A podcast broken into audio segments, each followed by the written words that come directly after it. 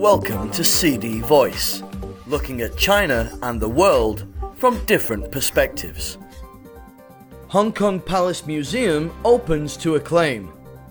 Hong Kong Palace Museum, which opened to the public on Sunday, has ignited the city's passion and pride for the nation's rich civilization and 5,000 year history. As many of the visitors called the exhibition unforgettable and worth a second visit. To mark the 25th anniversary of Hong Kong's return to the motherland, the new cultural landmark presents over 900 treasures on loan from Beijing's Palace Museum, ranging from paintings and bronzeware to embroideries. Some of them have never been shown to the public before. The opening of the museum, originally scheduled for Saturday, was postponed due to a fierce tropical cyclone. After a day of waiting, visitors' expectations reached a peak on Sunday. Around 8 am, one hour before opening, the museum had Hong Kong residents lining up with excitement. Four residents dressed in traditional Chinese clothing in honor of the special occasion. Local resident Timothy Chan, a 29 year old museum lover, said it is an unforgettable memory for him to have been among the first group of visitors, noting that he used to catch flights to Beijing to visit the Palace Museum and appreciate its cultural relics.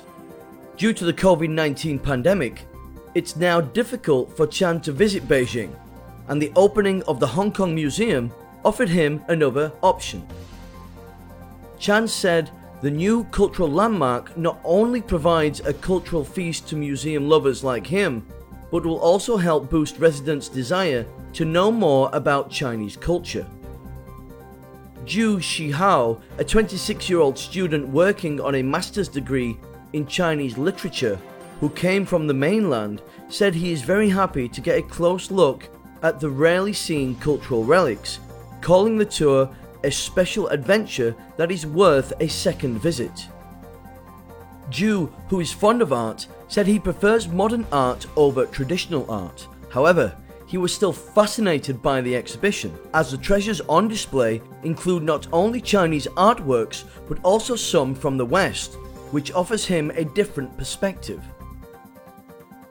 Besides antiques from Beijing Palace Museum, the opening exhibitions also showcased 13 artworks on loan from the Louvre Museum in Paris, France. Daisy Wang Yiyou, Deputy Director of Hong Kong Palace Museum, said the new museum will not limit itself to Chinese art, but will also offer a Hong Kong perspective and a global vision, presenting the finest objects from the Palace Museum and other important cultural institutions around the world.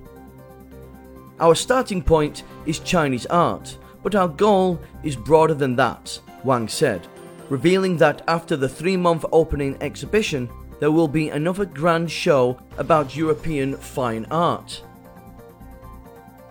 Grateful for the help of all partner museums, Wang said she believes that Hong Kong Palace Museum, which adopted new curatorial approaches, has an important role to play with other Hong Kong museums in enhancing the city's position as a world leader in the field of arts. Kevin Yeung Yun Hung, who took office as Secretary for Culture, Sports and Tourism of Hong Kong on July 1st, hopes that by offering an environment for immersion in traditional Chinese culture, the museum can boost Hong Kong people's national identity and well being in the long run. On Sunday, he hailed the museum as a successful example of using the advantages of one country, two systems to tell Chinese stories to the world. He said it will surely be a milestone on the city's journey to become a global cultural and art hub. The museum said it had sold about 115,000 tickets by Saturday, accounting for approximately 85% of the total number of tickets to be sold in July.